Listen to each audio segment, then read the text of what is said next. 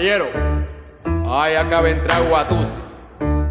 Ese mulato que mide 7 pies y pesa 169 libras. Y cuando ese mulato llega al solar, todo el mundo dice, a correr, que ahí llegó Guatusi, el hombre más guapo de La Habana. Guatusi, Guatusi, ¿Qué quiere?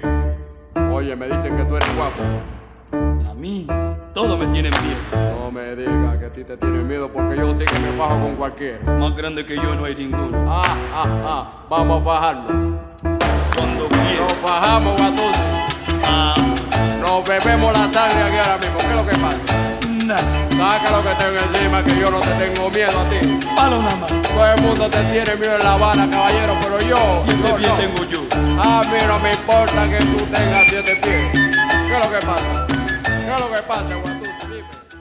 Saludos, esto es otro episodio de. No, es de encinta. Encinta. Es de encinta. Encinta que sale los viernes y la gente se pone a gozar. este.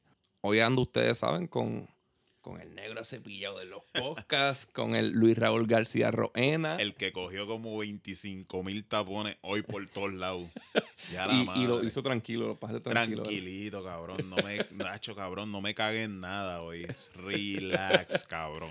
Debíamos este episodio, en verdad, el trabajo en Navidad nos ha descabronado como que la agenda. Bien brutal. Y. Llevo como una semana trabajando 12, 12, 12 horas al día. Sin parar, Estoy- está cabrón. Y trabajo, cabrón, trabajo fuerte porque salí de, salí de la oficina y ya tú sabes, estamos haciendo paleti, paleti, paleti y no se ha acabado, cabrón. Ajá. Pues yo estoy. Yo estaba la semana pasada así más o menos. Y dije, "Acho, no, yo no tengo como que no tengo mente. Yo llegaba aquí y si yo sé que podía ver un video de 15 minutos, pero no una película de dos horas y pico. Aunque esta película no, no había que verla para No, reseñarla. cabrón, para nada. Hoy vamos a hablar de Carlito Way. Aquí es que estoy yo en mi zona, cabrón. Ah. Vamos a hablar de Al Pacino, cabrón. Por esto porque tú te chupaste esos tapones tranquilo. Bendito. Este, tenemos que hacerlo. Tenemos que hacerlo. Claro. Antes de eso, los voy a invitar a que pasen por Patreon. Allí, diablo, que hemos subido, te hemos subido demasiadas cosas. Yo acabo de subir un vlog de, de Halloween con Circo El y de. de la Navidad, de Cagua. ¿Quién se esperaba eso? ¿verdad? Circo y Toño. Rosario en un video de acorde y ritmo. Lo único que estoy un poco encojonado contigo es que no me dijiste, cabrón, que había encendido y que Quería estaba ir. Toño. Hacho, sí, cabrón. Qué mierda, cabrón. Si es de Toño Rosario, cabrón, yo iba obligado. Estuvo cabrón. demasiado hijo de puta, cabrón. Es el concierto en más de 10 años mejor que yo he ido sin tener que pagar, A cabrón. mí lo de Toño que me encanta es que él es el cantante con menos contenido en su música. Y tiene un don que le dio Dios de saber manejar el público de una ¿Qué, manera. qué, qué? O sea, nadie en tarima para mí no es te- mejor que ese cabrón, de verdad. Nada. O sea, To- y, y no cambia. Todavía se ve como el Toño Rosario de los 90 y canta Sí. igual. y, y, tú, y él lleva a la audiencia al ritmo de él, cabrón. O sea, es el, es la fucking bestia, papá. Está, demasiado duro. Toño Rosario es el, el GOAT del El merengue, go- no, cabrón. definitivo, cabrón. Ese- Esa es la bestia. No hay party sin Toño Ajá. Rosario, cabrón. Ya lo puse público. Estuvo primero un día para, para Patreon, pero ya está público. Ya pueden pasar por el canal de Acordes y Rimas en YouTube y verlo. En, en Patreon acabo de subir una reseña de Sepultura, las recomendaciones semanales. Chris hizo una reseña de, de Little Nas. Este, viene esta semana con, yo creo que con uno, con dos reseñas más. Y. Nacho, cabrones, pasen Y- por ahí. Y lo que más quiere hablar J de Eladio Carrión, cabrón. Eso, eso viene para este podcast. Esto viene para el regular. Te iba a comentar, sé que estamos en encinta, pero rapidito. Tú sabes que nosotros no podemos sacar la música de las venas. Ajá. ¿Qué hijo de puta quedó ese disco de Anuel? Estás mordido porque no estaba en la reseña. Hacho, cabrón, estoy bien encojonado, cabrón. Estoy bien encojonado. Eso es un porque 10. ¿Tú le das 10 o no? Es un 8. Un es, ocho. Es un 8 por los reggaetones, cabrón. Los reggaetones no son buenísimos, A ¿verdad? mí, yo, yo haría una reedición del disco sin los reggaetones y dejo los trap nada más. Y está perfecto, cabrón. Y si tú haces una lista de trap latino, ¿verdad? Y no mencionas ese. Y disco. lo haces en Spotify o lo haces en Apple Music, una, pero un playlist para ti. Un playlist para escucharlo tú. Cabrón, tienen que estar todos los trap que grabó en ese disco. Sí, tienen que estar todos. Tienen que estar todos. Desde el intro. Desde el intro, cabrón. Nacho. Este, nada, vamos a, vamos a empezar a ver esta película porque es tarde y vamos a grabar. Se supone que tres episodios hoy. Se supone. Este, pues esta película salió en el 93 Ajá. eh, ¿cuántos años después de Scarface? Bueno, Scarface fue en el 83. Y no tiene que ver nada. No tiene que ver nada. Solo que está el director y el, y el productor. y Y, el, ca- y el protagonista. y el protagonista y, y casi todo lo, lo- Ajá, la- pero la, la- trama no tiene que ver. Los una novela. Es una novela totalmente diferente. Exactamente. Yo sé que siempre la han asociado demasiado con Scarface y el punto de comparación siempre es que pues las personas que le gusta más el storytelling y las películas dramáticas pues siempre dicen es 20 veces mejor que Scarface. Mira, Scarface es un fo- a pesar de que es un remake, es un fucking clásico, Sí, cabrón. ¿sabes? Y Scarface es casi untouchable casi por todo. La actuación de, de Al Pacino en Scarface es o de sea, las mejores actuaciones de la historia. es, es, es Tony una- Montana es de los mejores personajes Al- del cine. Al Pacino en esa película perfeccionó el over the top. Ajá. Y mucha gente lo han tratado de, de, de copiar, pero no pueden porque obviamente no son Al Pacino. Hay niveles, cabrón. Hay niveles, cabrón, y, y Al Pacino no es el tuyo. Ajá. Pero yo digo que esta película ni siquiera es comparativa con Scarface. Sí, como No una película ver. de crimen y de la calle, siempre va a estar la comparación y siempre tú vas a hacer tu lista, ¿verdad? Y pues siempre va a caer esa comparación, pero en realidad no es comparable. Carlitos Way es una película con un trasfondo más profundo que es más orientada a la redención de una persona. De cómo una persona viene de lo más malo de la sociedad, de cometer los crímenes más malos de la sociedad, pero cómo poco a poco él mismo está tratando de redimirse. Sí, Tony, Tony Montana era un, un mafioso en su peak de, de fantasioso. Esto ya es un mafioso maduro. Sí, en veterano. Y en Scarface era más una, una crítica al sistema americano de más, más, más y de cómo alguien abusaba del sueño Esa la podemos americano coger después. para llegar a donde llegó, con violencia, porque eso era lo, eso era lo único que tenía en el sistema. Y pues él iba, él iba a triunfar no importa qué. Era una historia De poder. de- de poder, de cómo se triunfa no importa qué, pero desde el punto de vista de un criminal. Ujú. Carlitos Way es otra cosa. Caíto Güey es, como dijimos, dirigida por Brian De Palma. El guion es de David Coep. Ujú. Y, Uno de los mejores guionistas ever. Y es basada en Calito Way After Hours de Edwin Torres. Más en After Hours que en Calito Way. Más en el segundo libro. Creo que por la sencilla razón de que, de que Al Pacino estaba mayor. Y que hicieron el Calito Way más adulto. Exacto. Martin Bregman como que sentía en, el- en ese momento, en el, en el 93, él sentía al Pacino más acorde al segundo libro que al primero. Este, y pues trataron de moldearlo a eso, porque en realidad Al Pacino estaba interesado por hacer la película desde los 70, que él conoció a Edwin, a Edwin Torres. Pero como que seguía leyendo con el paso de los tiempos los libros de él y le gustaban y lo tenía como que locked in. Ujú. Pero nunca se concretizaba hacer nada hasta que llegó la oportunidad de hacerse. Esta, las novelas son basadas en la vida de Carlitos Brigante. Este mafioso que luego de ir preso sale reformado como, como un hombre bueno y de bien. Un veterano de la calle que dejó su- sus malas costumbres ya como que en el pasado. Y que nadie le cree. Ajá. Y estas como que no lo sueltan a él. Él las dejó, pero ellas no lo dejaron a él. Y la película, pues, este, se basa en, en tratar de superarse, en tratar de tener una meta. Y en vivencias de Edwin Torres como tal. Que, que, que, como quien dice, las desbordó a través de un personaje ficticio. By the way, se, se, se basó más en After Hours, pero no le pusieron After Hours porque ya. Había una película de Martin Scorsese que, Ah, que era una comedia buenísima, by the way, una de las mejores películas de los 80, Ajá. que yo creo que mucha gente no ha visto. y se puede tocar también. Exacto. este, y pues trataron de evitar ese roce Que no tienen que ver. que no tiene, ¿verdad? Es Que solo ver, el nombre. Pero es solamente el nombre, pero para nada la historia tiene que verla, que Ujú. es una comedia muy inteligente. Sí. Aquí hay un poquito de comedia, humor negro. Sí, hay dos o tres cositas. Este, la película es como que se basa en New York para el 75. Eh, es un drama de crimen y mafia, ¿verdad? Eso es. Sí. Este, se hizo con un presupuesto de 36 millones. Aquí había billetes. Esta gente hizo Scarface. Fue distribuida por Universal Pictures. La misma casa productora de Scarface. Con el mismo productor, el mismo actor, el mismo director.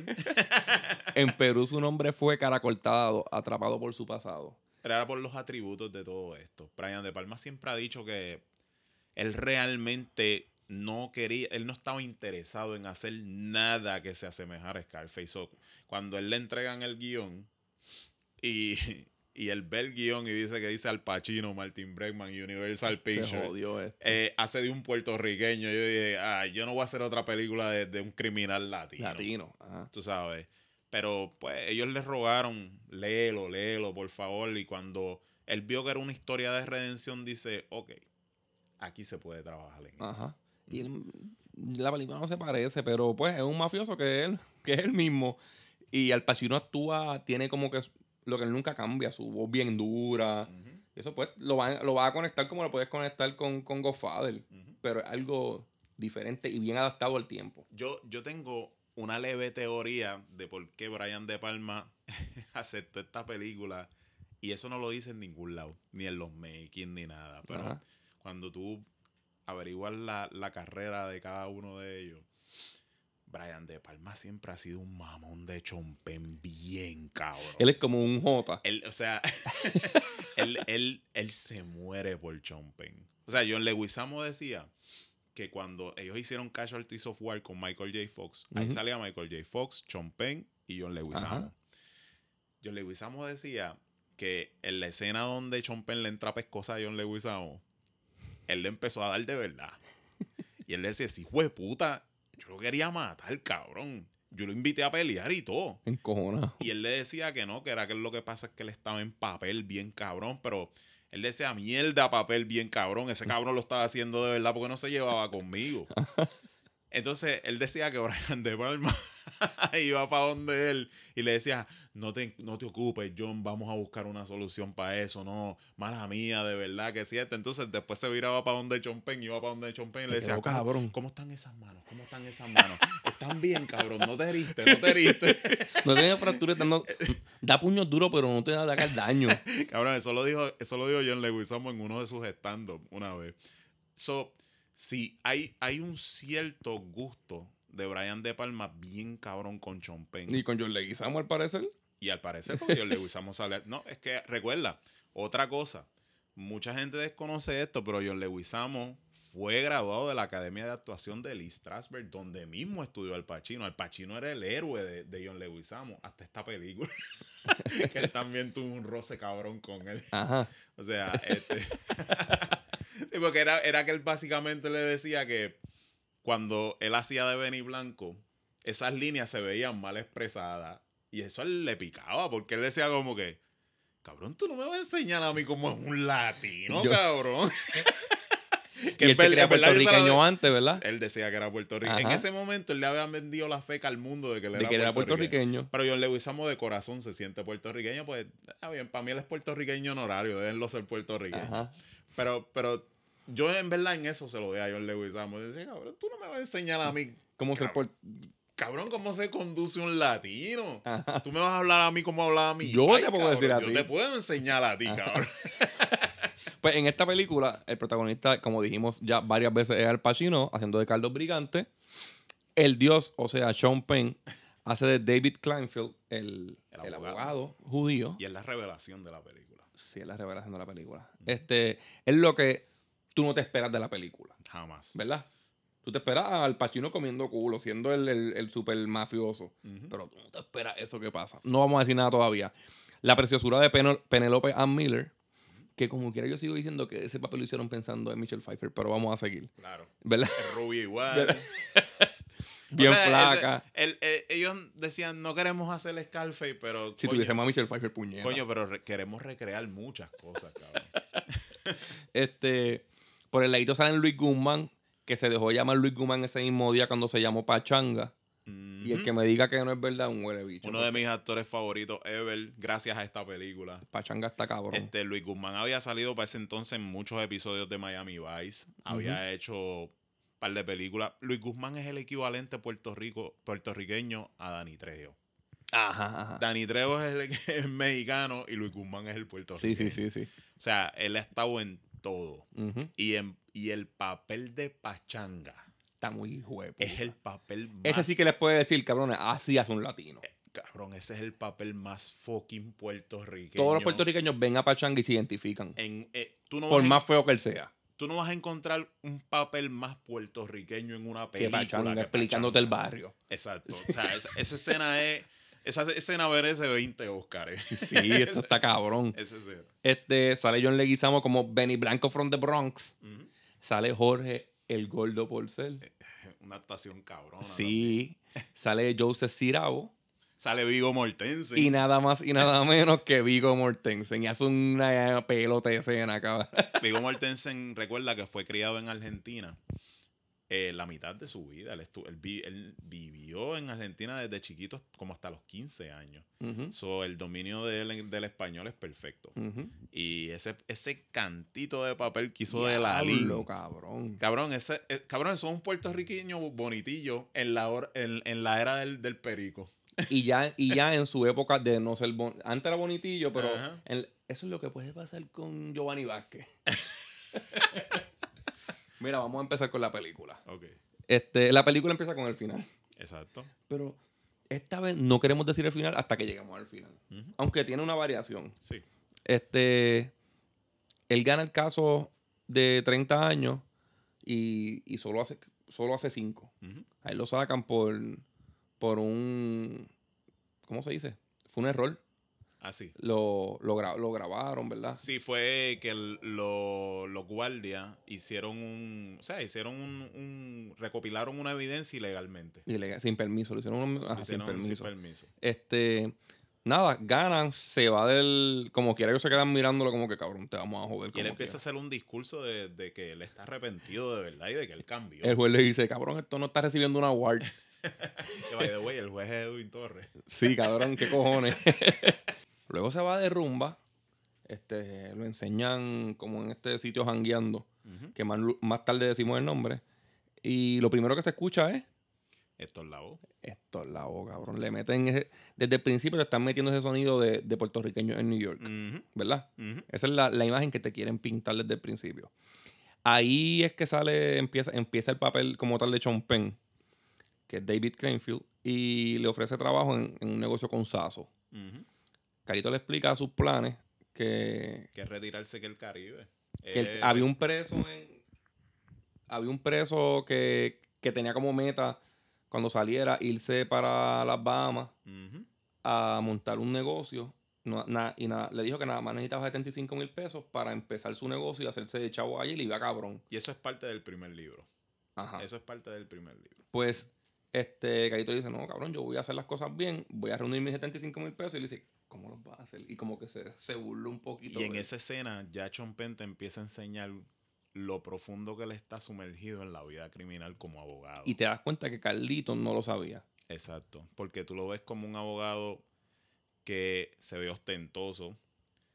eh, se Bien ve ostentoso. un, un tipo que se supone que promulgue ley y orden. Claro, siempre va. siempre, este es el mejor detector de mentiras. Él, pues, todo el mundo se cree que Carlito está jodiendo cuando él está diciendo que se va a retirar. No le creen, cabrón, tú eres muy, tú vendías heroína hace par de años. pero cabrón. está tratando de met- lo saque, lo está tratando de meter de- en el negocio desde el principio. No lo deja rehabilitarse nada, cabrón. Nada. Este, espantan las mujeres, ellas están bailando y ellos hablando así de los planes y ellas como que, mira, cabrón, se, que quieren casar. Y Las tipas se van y ellos, pues vete para el dice, carajo. cabrón, si tú fueras una mujer, yo me casaría contigo. Ah, cabrón. You te- saved my life, Sí, Cole. de 30 años a 5. Cabrón, le salvó la vida. Este, nada, llega al barrio, se encuentra con Pachanga, que esta es la escena que tanto nos encanta. Ya tú, es- yo no sé, yo creo que desde que yo vi esta película, siempre que hablo del Bronx, esta es la imagen que tengo, cabrón. ¿Verdad que sí? Todo el mundo caminando en ese. Fue una escena perfectamente hecha. Acho, están las personas ni más ni menos. O sea, yo veo a todos mis tíos en esa escena.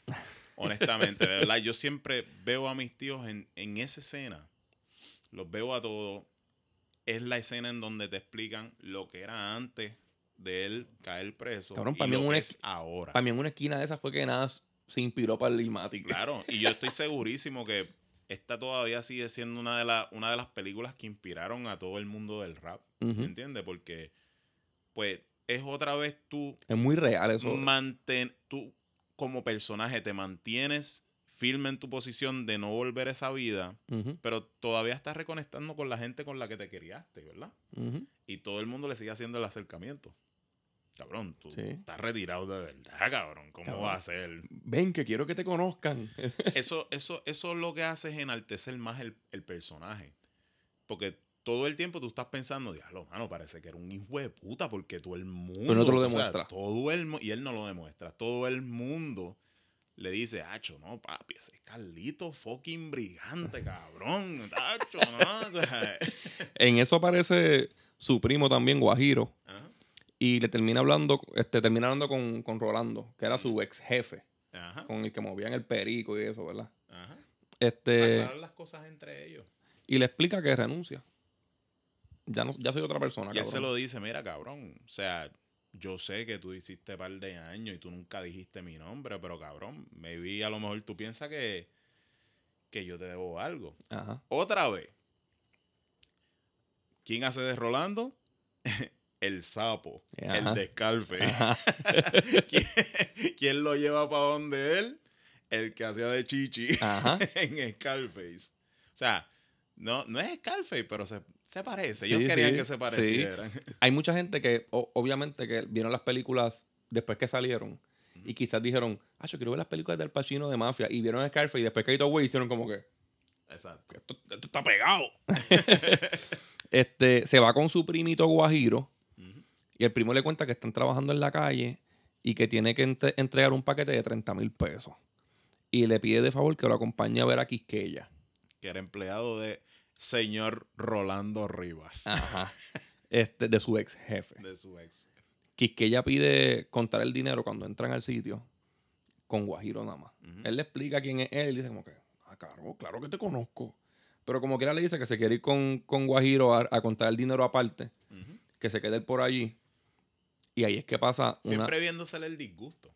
Tú sabes que él decía, puñeta, me metí ya aquí, tú sabes. Yo no quiero estar ahí. Él mismo le dio Él, el- él le discute en el carro como que, ah, cho, cabrón, yo no me quiero meter en esta Sí, mierda. eso se supone que tú sabes, vamos a ver a la maíz tuya. que y él le dice, no, pero esta gente es bien, esta gente es buena, estos son mafiosos finos, esto es bien rápido. que, que, que, que quede claro, todo el tiempo, todo esto montado en un voiceover de Al Pacino, porque Al Pacino está haciendo voiceover en toda la película, porque Brian De Palma quería pintarle más un estilo noir a, a, a la historia para tratar de desligarla Sí, hay una narración siempre. de Scarface. ¿Sabes? Este, él todo el tiempo te la está Y eso lo hace narrando. más maduro porque te hace una conciencia de lo que está hablando. Es como, es como, se siente también como que es una historia ya contada y él la está haciendo otra vez. Ahí es que, ahí es que Carlitos Brigante ve algo, en el- algo raro en el baño. Como que va a ir y le dicen, ah, qué sé yo, y vira otra vez para el billar. Porque ahí tú tienes un glimpse de lo que era él. Él tiene una malicia cabrona porque se supone que él era el mejor. Ujú. ¿Entiendes? Él mira a. Sí, él siempre gana con la malicia. Este, del- él es el veterano. Él es el veterano. Él ve a, de momento a Quisqueya como que muy nebuloso, contando el dinero y, lo, y le ofrece una cerveza a Guajiro y le dice que la busque bien abajo en la, en la nevera. Ajá. Y ahí Al Pacino hace su primera escena hija de puta. Que les dice a ellos, ¿quieren ver esta jugada de billar? ¡Qué cabrona! Me tomó seis meses a aprendérmela. Yo y Clyde Basie la desarrollamos, que es la persona que le dijo de los carros en el Caribe y todo eso. Entonces, le dice, le rompe el juego a ellos. Y le dice, esto es rápido, chequense esto. Hay que montar estas bolas aquí. Espérate tú por allí para que me las aguante.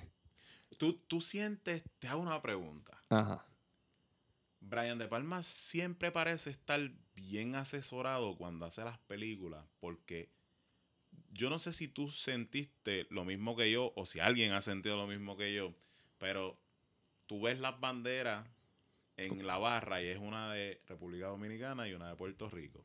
El tipo, que, by the way, el actor es puertorriqueño, pero en la película se llama Quisqueya. Brian De Palma tendría conocimiento de la rivalidad que tenían los dominicanos y los Y lo- puertorriqueños en ese momento. Ajá. Y esa es la manera como sutil de ponerla en escena. Puede Porque sí. a mí siempre me ha estado como que bien extraño esa escena que tú dices como que, diablo, el tipo es dominicano. Ajá. En los 70 Ah. iba a ver rencilla. La jodienda es que él coloca al que tiene las gafas a aguantarle las bolas Ajá. Y cuando está acomodándola, porque él ya ve a alguien con una pistola. A Quisqueya, ¿verdad? Él, él vio cuando él fue para la barra que el tipo tenía, tú sabes, una pistola, que habían dos tipos Se y que habían como movimientos extraños. Era bien fácil hacer el truco de, de matar al chamaco y caerse con los 30 mil pesos y con la droga. Y que tenían dos tipas para dormir, los típicos movidas de Y era un bobito que está empezando. Claro, sí, tú tienes un chamaquito y tú le metes dos tipas, lo vas a, lo vas a emborrachar para tú hacer, tú sabes, la jugada. Pero yo pienso que, yo no sé si esto es así, pero yo pienso que más la desconfianza venía por eso. Eh, yo, yo sé que las generaciones de ahora, pues, ya estamos en una, en una, en un mundo diferente y qué bueno en donde se ha mezclado más la puertorriqueña. Sí, sí, claro. Pero esto quizás no era la norma en los 70, aunque sí había muchos dominicanos en Puerto Rico y en Nueva Sí, pero el Pachino siendo puertorriqueño no iba a confiar en Quisqueya. Exacto. pero en ese momento, en los 70, No iba a darle break. estaba bien cruda la relación. Estoy en un sitio donde hay un rival mío con una pistola. Y entró en desconfianza. Rápido. Entonces, cuando se vira a hacer el, el tiro, ve por, lo- por las gafas de, del que está aguantando de las bolas Ajá. que hay un que pasa un tipo corriendo con una cuchilla para matar a Guajiro. Y ahí él coge, le da la bola, la bola le da en la cara al tipo y con el taco le da al otro y hace un salpa afuera, cabrón. No le da break, ¿verdad? Le matan a cuchillazos al primo. Este, él mata a todo el mundo. Él no sabe que mató a todo, a todo el mundo, pero se- va para, para el baño y pega a gritar desde el baño. Eso está bien cabrón, Y ¿verdad? ahí es donde el ego y, y- y el nombre del Sí. cabrón, ya el, el street cred que él tiene, es lo que empieza a sacarlo de Como que estoy yo aquí, cabrón. Yo soy un hijo de puta. Cabrón, ya te maté, pal. Y no tiene balas. Huele Él bicho, carga la pistola sin nada para que, huele para que bicho, escuchan. Tú sabes quién soy yo. Cabrón, ya los que quedaban vivos están cagados, cabrón. Si los que cogieron el taco y el bolazo se paran y se van para el carajo. Están cagados, cabrón. Y él sale cuando abre la puerta. Here comes the pain. que eso se ha ampliado con cojones. Eso es una escena que fue añadida al final de la película. Ajá. Porque cuando la película la vieron, los productores sentían que la escena, que la película, perdón, no tenía suficiente acción. Y pues ellos decían, es una película de mafia, debe tener como alguito más. Brian De Palma hizo la escena y le quedó bien larga. Ellos la volvieron a revisar y dijeron, está muy larga. Brian De Palma la revisó otra vez y como es de costumbre, la dejó igual, porque eso es una técnica de Brian De Palma que siempre lo deja tú igual. O lo que hace es añadirle. Y entonces ahí después le dijeron, much better, much shorter. Tije de puta, cabrón. Pero realmente fue como que traída para añadir acción y para añadirle como más leyenda al personaje. Como más leyenda al personaje. Sí, porque sin esa escena tú te das cuenta de, de la grandeza de Carlitos en la calle mucho más tarde. No, y que es la primera escena donde él consigue sus primeros par de pesos. Aquí él consigue casi la mitad. Coge, coge los 30 mil y se va. Él consigue los primeros que primero estaban, ¿verdad? Pensados para lo del negocio, pero en el camino salió algo que... Ajá.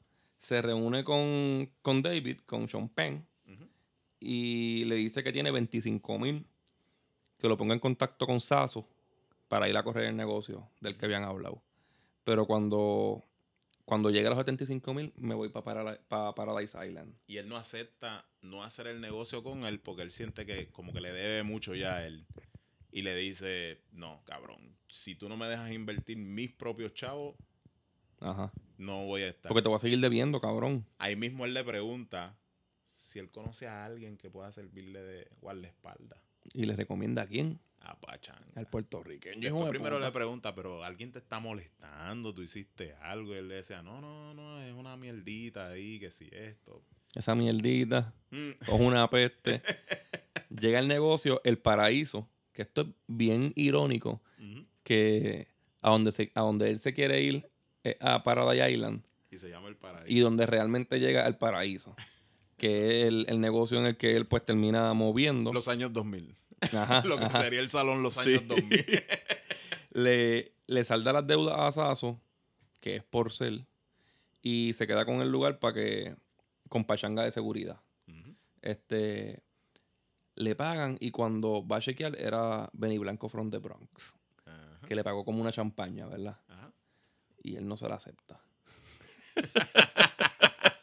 y le dicen, no, mira, acéptala porque un chamaco que está empezando en, el- en el- en la calle y, y te ve como un héroe. Y él, ¿qué me importa a mí, cabrón? Que se cague en su madre. Todo el tiempo él está en el, en el, en el mindset de que él. No Él quiere no- ni que lo recuerden como algo de la calle. No, porque es que él no está. Él, él se avergüenza de eso que él hizo. Lo único que él quiere es la. Él, él quiere conseguir a Hace una vida nueva. Él quiere conseguir a Gail. Y él quiere largarse para el carajo de todo eso. Porque él sabe que cuando tú estás, como decía en, en el subtítulo de la película, atrapado por tu pasado. Puedes recaer bien fácil. y él le tiene miedo a eso. Tu pasado eventualmente te va a agarrar. Sí, él le tiene miedo a recaer. Y él le tiene miedo a que, por X o Y razón, Se me caiga en una situación en donde Él ve que tiene una- un plan bien hijo de puta y que se le puede hacer fácil hacerlo, pero sabe que lo puede perder bien sencillito. Porque él tiene ya esa. A él le sale bien lo otro. Entonces, en el voiceover, que es una parte muy inteligente de la película, el voiceover te permite a veces hacer muchas cosas imitando el estilo Noir. Y él dice que él está ahora jugando de gerente de una barra como si fuera Bogart en Casablanca. Solamente para que cuando después los críticos de cine vieran la película no hicieran la comparación. El mismo personaje lo está diciendo desde ese momento. Porque esa es la intención. Sí, después, más tarde en el negocio, ve a, a una mujer bailando, ¿verdad?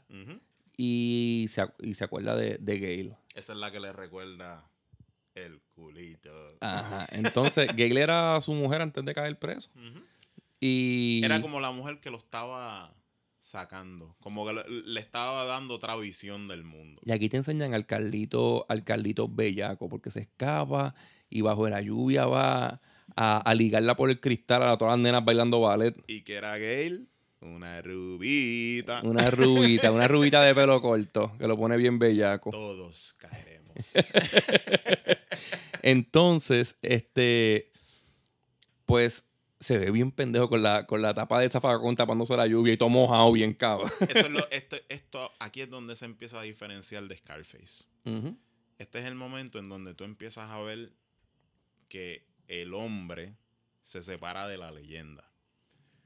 Y entonces tú empiezas a ver la perspectiva de Carlito, no de, su, de la vida criminal, sino desde su vida personal, cómo estaban yendo las cosas en el momento en que él se fue preso y las cosas que él quiere recuperar de ahí. En Este, Scarface él hubiera usado el poder para tener a esa mujer. Sí, y en Scarface, Tony decía todo el tiempo que a él le gustaban más los chavos que las mujeres. Ajá. So, Aquí el- su sueño es la mujer. el sueño de Tony era el poder. Aquí su sueño era escaparse con la mujer que amaba. Entonces, este, ella saliendo de, de la academia de ballet, este, él sale, se le presenta, ella como que le dice, ah, salte, pensé que un, un bellaco más. Y, le dice, tú no eras el que estaba con aquel tipo, ¿cómo es que se llama? Carlito. Y ella se vira como que, "Eh, a puñeta. Y se, se le ve la bellaquera en la cara. ¿Verdad que sí? Le mira, le mira, mira al Pachino y, y ve que tiene ese pelo como Jota y esa barba como Jota. Cabrón, y, y la misma chaqueta de cuero que usa Jota. Y dice, "E- este tiene que ser Don Bicho. Pues después se sientan a hablar y ella no lo rechaza. Ella desde el principio está como que mondadita. Y hacen un catch up de lo que ha pasado. Ella le cuenta que está, que ha tenido como que un poquito. Ella es un- una bailarina y le cuenta que está teniendo como que tra- nego- está trabajando y que ha hecho un par de cositas importantes. Pero que no ha tenido el éxito que ella le decía que iba a tener. que está cerca de la meta, pero que todavía no está ahí. Y eso, por supuesto, es irrelevante para Carlito porque ningún hombre en la historia del mundo ha dejado de estar con una mujer porque no ha logrado sus metas. Ajá. Cabrón, para los hombres eso es irrelevante. Cabrón, a los hombres si la mujer le gusta, ella puede estar en la casa todo el día, no estar en la casa todo el día, cumplir sus metas, no cumplirlas. O sea, eso no es tan importante. Al hombre solo le importa que cocine a bien. los hombres no le importa un carajo, cabrón. Si, si, si en los ojos, ¿sabes? Dicen que beauty is on the eye of the beholder.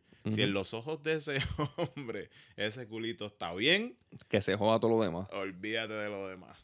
Entonces, ahí enseñan, ahí es la escena que enseñan a, a Sean Penn, a David, reunido con Tony Taglia- Taglialucci, Tony, Tony T, el italiano Tony T. Tony T. Y Tony le dice que, cabrón, tú me robaste un millón y yo lo sé.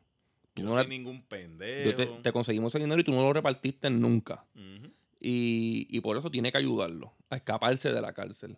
Y hay una escena bien cabrona que es esa misma que tú estás hablando, que el principio, él empieza como un high price lawyer caminando hacia Pelican Bay Ajá. en New York. O sea, esa escena se ve tan cabrona porque tú ves el contraste de las cosas. O sea, este tipo se ha hecho súper millonario metiéndose en ese antro de perdición. Ajá. Este, este cabrón tiene que ser el ¿Cómo carajo, Este, este cabrón tiene que ser el verdadero villano de la el película. mafioso, la- ese es el mafioso de la película. Este, y que el parte del plan es que va a ir con va a ir con Frankie, el hijo de él, para que lo vele, porque ya no confían en él. Eh, luego está, ya David se pone ansioso, porque él es, él es un hijo de puta, pero también es un cagao. Sí, porque él, él no es un tipo que se crió en la calle. No, él está, él está cogiendo la calle ahora. Y pues, es, inteligente. Pero, pero tiene cojones. Tiene cojones. Tiene cojones, lo que pasa es que no los ha desarrollado. Sí, sí. Este, pues lo enseñan en la oficina, bien ansioso, hueliendo perico. Uy, ay, ay, ay. Y ahí entra el fiscal a decirle que siguen detrás de ellos. Este, pero eh, pues, nada. Qué, En- qué- qué lindo huele perico chompén, ¿verdad? Dan ganas de oler perico y todo. Yo veo a Chompen oliendo perico y me dan ganas de, de quitárselo. Sí, porque cabrón se ve como tan lozano y Bien tan fino. limpio, cabrón, y, y tan high price. Y tú dices- como que tú dices, esta es la imagen del perico. No hace un cabrón. reguero ni nada, eso es. No tú tirado en la calle. Así. ahí. y en un escritorio con un barniz bien cabrón. Con un traje como, como de 12 mil pesos. Eso es, cabrón, cuando tú eres un actor perfecto, ese- esa es la imagen que tú crees. No te va a salir puerco nada. Este, en el paraíso, le dicen a Carlito que la Alin, Vigo Mortensen, lo procura. Vigo está todo jodido en silla de ruedas y sucio, pero le enseñan primero como que él, él primero te explica la voz narrativa de, de Carlito. Te explica que, que Vigo Mortensen es un puertorriqueño súper lindo, como dijimos ahorita. Y ahí exactamente entra a la oficina y ve a Vigo Mortensen todo puerco, con una chaqueta toda sucia, el pelo todo jodido. Ponen una escena primero de cuando él una Se vez saludan. cuando antes de antes de que él cayera preso, que Carlito sale con una chiva nada más y, y cuando él era él, o Sí. sea, vestido de blanco y se veía bien cabrón y, y como para contrarrestar lo que pasa ahora. Y en la oficina, una de las cosas que hablan, hablan de los tiempos, cómo le fue en la cárcel y eso. Este sale y le cuenta que vio a Gail. Y la que la vio bailando, que se veía bien. A todas estas, Carlitos, todo lo que dicen de Gail lo coge con una inocencia. Como que ella es bien buena. Y le dice como que le vio bien y él, él habló con ella de que ha hecho sus negocios. Y él El dice, cabrón es un chote en todos los ámbitos. y él dice, ah, pues qué, qué bueno, sí, este. Y ahí dan la primera pizca de que Pico es medio chota. Entonces le dice, sí, la vi en 48 Broadway. Ah. Eso fue lo único que le importó a Carlito. Ah, pues está bien. Entonces, Carlito se aparece en 48, obviamente. Sí, como sí. hombre bellaco, le vio el culito ya hace rato y la, y la vio mondada. Él sabe que eh, tarde o temprano se lo va a dar. Entonces va a 48 Broadway y ahí está Gail bailando en Noah. Ah, pero se te olvidó decir que empiezan a hacerle unas preguntas que él las empieza a ver como que, "Ah, este cabrón, ¿qué es lo que le pasa? Preguntando tantas cosas del pasado. Y pues el tipo estaba alambrado. La policía lo había alambrado. So, ya en ese momento, él se da cuenta que, La- le quitaron micrófono. no, y que ya él se da cuenta de que otra vez el tipo está encima de él. So, tiene que empezar a manejarse más recto de la cuenta. Porque el tipo está encima de él. A la misma vez, pues, Pachanga lo está intentando a que lo mate. Y él le coge pena, cabrón, porque en verdad el discurso de Vigo Mortensen en la película, lo que él le dice, es verdad, cabrón. Él, Cabrón. está, él está jodido, Vigo. Mortensen le ruega porque lo mate. Sí, cabrón, pero a la misma vez él le coge pena porque él está jodido, cabrón. Él le está diciendo la verdad y él le dice, cabrón, ¿para qué yo voy a estar? Yo estoy preso y estoy en esta mierda de silla de ruedas. ¿Qué carajo voy a hacer yo allí? tú sabes, yo me imagino que todo el mundo tenía que estarlo abusando, cabrón. Ujú. Para lo grande que él fue, ¿entiendes? Tú sabes, eso. Él sabe que él estuvo en la misma situación, aunque él no choteó a nadie, pero no bajo las mismas circunstancias. Dice como que, cabrón, tú eres un mierda, tú eres peor que un perro, cabrón. Le destruye toda la autoestima, pero, tacho, vete No te voy ni a matar, cabrón. Jodido infeliz. Pues, para limpiarse esa imagen de este puerco cabrón chota y sucio, pues va a 48 Broadway y se encuentra con Gabe bailando nueva porque es stripper. Se pone bien bellaco, se ve bien mondado hasta que se da cuenta que todos los hombres también están bien bellacos. Exacto. Y Ella se abochorna. Ella se ajá. Y después como que se pone media suelta, pero está bochorna y está de espalda a él. Este, nada, después se sientan a hablar allí mismo y él intentando de no juzgarla, como que ella le dice que eso no es lo que esperaba, que el tipo de baile que él esperaba ver. Y ella como que la se encojona, como, como típica puta. Yo puedo ser puta, pero no me digan puta. Cabrón, pero se debe encojonar porque recuerda que, pues, tú sabes, la vida de Carlito. Tú eres más hijo de puta que yo. Sí, ella, le sale con lo de, tú mataste a alguien. Sí, Y es como que, ah, mala mía, viste, pero cabrón. ¿verdad? No me juzgues de puta, cabrón. Entonces, en el paraíso llega, llega Benny Blanco y saluda a Porcel diciéndole de, de Fares Man. You're the Fares Man. y le pregunta por Steph. Aquí ya, empie- aquí ya tú empiezas a ver la hijeputería de, de Sean Penn. Exacto. Le Benny Blanco pregunta por Steph, que es su puta, y le pertenece. Porque pues los bichotes tienen sus mujeres que son de ellos. Y porque él se la dejó, viste, por la deuda que él tiene con él. Él Ajá. solo había explicado en la escena anterior. Cabrón, tú no tienes deudas conmigo, tú tienes deuda. Él tiene una deuda contigo. Pero yo soy el que estoy administrando esta mierda ahora. y Él no te dice, quiero aquí. Cuando tú estés en este negocio, tú vas a pagar. Todo el mundo va a pagar. Ajá. Lo que tú tengas con él, eso Y él no le dice, dale, que ver". paga. Le dice al panita, dale, paga, paga. este, cuando el mensero va a buscar a Steph, la encuentra bien clavada en el baño por Chompen. Ya no voy a decir David, por Chompen. Por chompen. Se lo cuenta a Carlito y ahí ni le a, él- a Carlito no le importa Benny Blanco. Y dice, ¿qué pasa? Pues Cabrón, qué bueno, eh, cabrón. El cabrón Pacho, para el Pachino es lo que hubiese sido para nosotros. Ajá, cabrón, qué chiste. bueno. O sea, como que, ¿qué tú quieres que yo haga, cabrón? Chiche, cabrón. Pero es que esa es la mujer de Benny Blanco. ¿Y quién puñete es Benny Blanco? Que se vaya para el carajo. Ah, Benny Blanco. Benny Blanco va a formar un revolú. Míralo allí encojonado. A mí me como- gusta la expresión de él porque le dice, Benny Blanco, ay, ese tipo, ay, para el carajo ese tipo, cabrón. Qué bueno que se la clavó. Entonces Benny Blanco va a la mesa a buscar a Steph y se forma, ese- se forma un cricalito. Porque este sacaste una pistola. Ujú. John Penn sale como que un tipo en perica, acabando de chichar, se cree el dios del mundo. No, cabrón, y, y que en esa escena, ahí es donde Al Pacino hace las cosas que haría mi país que yo le reprocho, pero me río en secreto, porque le quedan cabronas. De que le baja la autoestima bien cabrón. O sea, de que, de que él le dice, ¿quién carajo eres tú, cabrón? si yo no me acuerdo, cabrón, le decía, yo no sé ni quién puñeta tú eres. Le decía, yo no me acuerdo la última vez que yo me soplé la nariz, cabrón. Le decía, ¿quién puñeta eres tú, cabrón? Entonces, Carlitos Vira encojonado se reúne con David, le quita la pistola y sin enseñar le, le saca las balas. Este, Y se lo llevan para atrás. y se lo llevan para Y atrás. ahí vuelve Pachanga. Vamos a darle, cabrón. Vamos a darle. Si no le das ahora. Deberíamos ya tú- matarlo. Ya tú sabes lo que va a pasar. Y la misma voz narrativa te dice, Él mismo sabía lo que estaba pasando. no debí, de- como que no debí dejarlo vivo. O sea, eh, eh, eh, o sea, la- Pero no quiere recaer. el mismo narrando se dice, ya tú sabes lo que tienes que hacer. Tú sabes que lo tienes que hacer. Porque si no lo haces, ¿sabes? Cabrón, pero el deseo no está ahí. Cabrón, vol- volviendo atrás a, lo- a los insultos. Al Pacino de uno de los insultos más cabrones que yo lo he visto en una película. Dice par de cabrones, sí. Él le dice como que, cabrón, ¿quién? Yo le dice, I've been, I've been with people, connected people. Who you been? Él le decía, dos o tres pendejos que él le dice, maricón, motherfucker. Hacho, sí, cabrón. Que le dice, go on, go on, go steal a purse. ya. Jodido de ambulante, cabrón. Qué hijo de puta. Eso es casi, casi igual de humillante que lo, que lo de. Ahí por, por par de segundos se creció otra vez, cabrón. Volvió a ser quien era adelante, ¿entiendes? Esto es casi igual de humillante que, como, que lo que hablamos de Jason Bateman en American Psycho con Sí, el deambulante y el perrito. Sí, apestas, tú apestas. ¿Qué? ¿Por qué estás ahí? Porque te gusta beber, ¿verdad? cabrón, pa' un bicho tito que está subiendo, cabrón. Lo trata como, como Al frente de los cabrón. Que tú le digas eso. de la mujer, de la ex mujer. Cabrón. Que se la acaban de clavar, y que ya, cabrón. ya es un chamaco que está moviendo droga. Y viene un tipo que fue una leyenda y le dice, cabrón, ¿quién tú? Si tú eres una mierda, cabrón, tú no eres nadie. No tienes respeto, cabrón. este, luego hay un party bien cabrón en la mansión de, de Sean Penn, de David.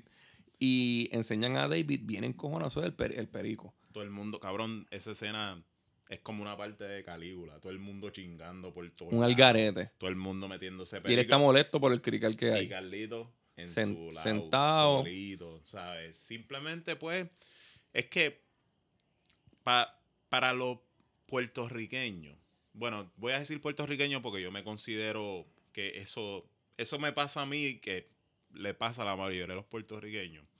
Cuando tú sientes que tú le debes a alguien algo bien importante en tu vida, cabrón, tú como que le demuestras Ne- fidelidad Necesita, necesita hasta el estar para él. En- ¿Entiendes? Y aunque tú lo veas en su peor momento. Cabrón, yo he tenido, esto es algo que tiene un poquito que ver con eso, yo he tenido problemas con personas que han sido buenísimas conmigo. Y pues, cabrón, el problema hace que nos dejemos de hablar, pero nunca le tiro ni nada. Eso de nueva generación de que, como dicen muchos chamaquitos ahora mismo, de puede ser una amistad de hace 20 años, si lo saco de mi vida, lo saco de mi vida. No, yo, así. yo lo he dicho otras veces, chacho, yo no puedo hacerle eso, cabrón. Tú sabes, a lo mejor la cantidad de situaciones que una persona está para ti, cabrón. Y simplemente porque ustedes no están de acuerdo con un pensamiento de él, o porque está en un momento en que está en el piso bien cabrón, o, o por su conducta, tú le vas a dar la espalda a esa persona. Hacho, no, cabrón. Es una cabronería. Este. Pues hay hasta un pana bellaqueando ahí, como tú dijiste de Calígula, y lo regaña, como que no, no. Este, se- se- ¡Todos animales, puñeta! se Y eso es chompen al 100, al cabrón. 100.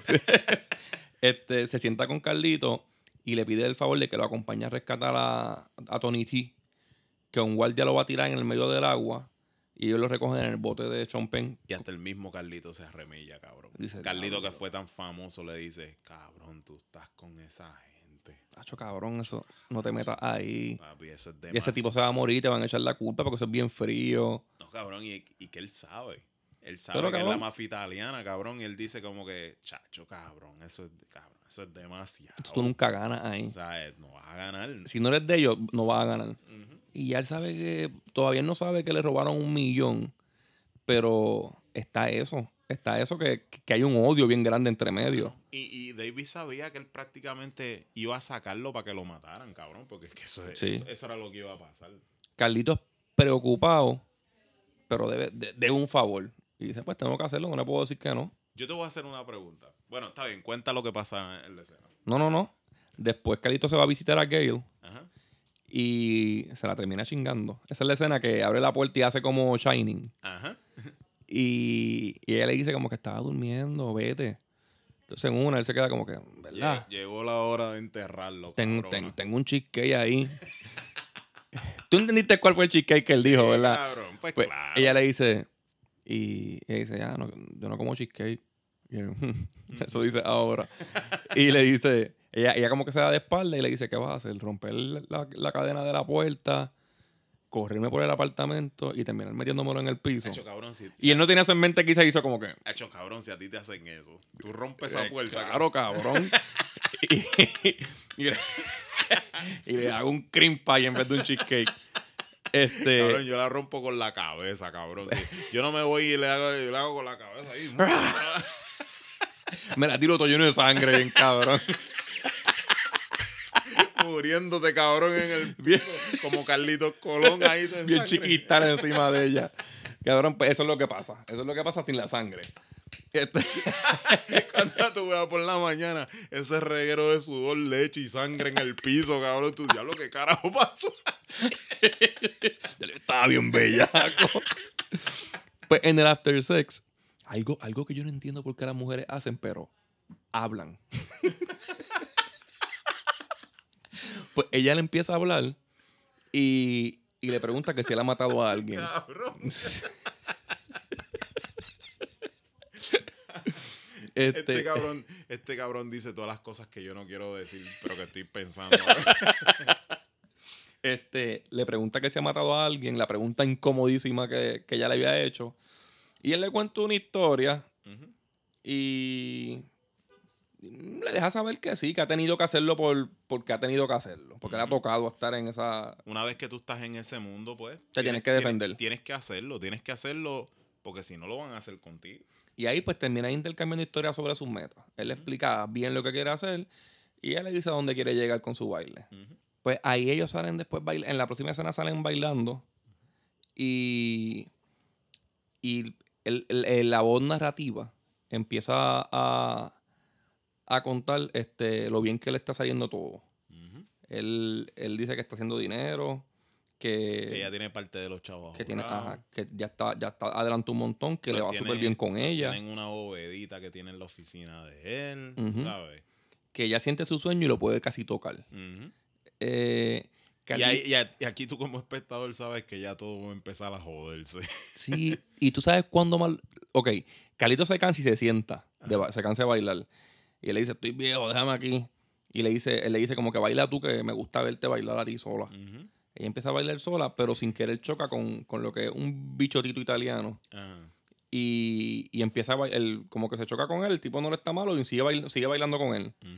Y a todas estas, este, enseñan a Carlito disfrutándose el- ese baile. Sí.